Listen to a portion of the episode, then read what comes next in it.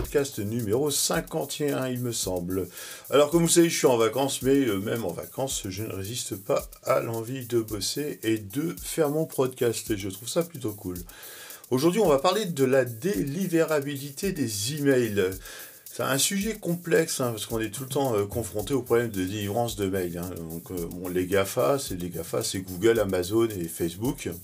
Et puis les autres providers, les fournisseurs comme Orange, Free, Bouygues, etc., sont de plus en plus pointilleux dans la gestion des mails. Bon, on va pas s'en plaindre, mais c'est quand même hyper chiant.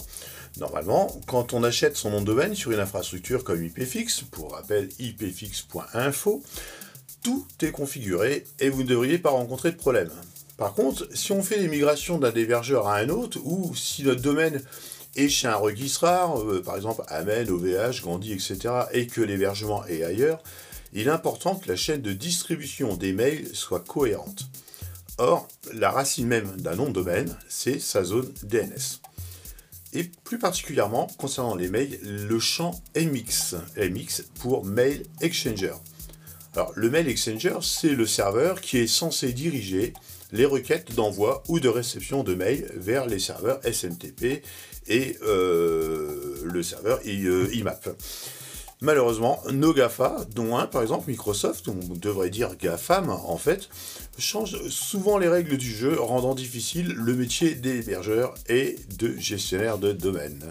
Donc il y a plusieurs protocoles hein, qui permettent d'authentifier un serveur de mail et d'éviter les spams.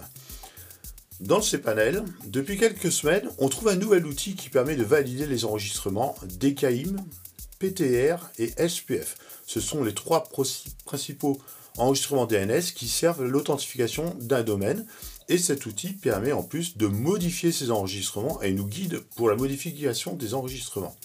Ainsi, vos mails, s'ils sont sollicités hein, par vos destinataires, n'arriveront plus jamais en spam. L'outil s'appelle Email Deliverability.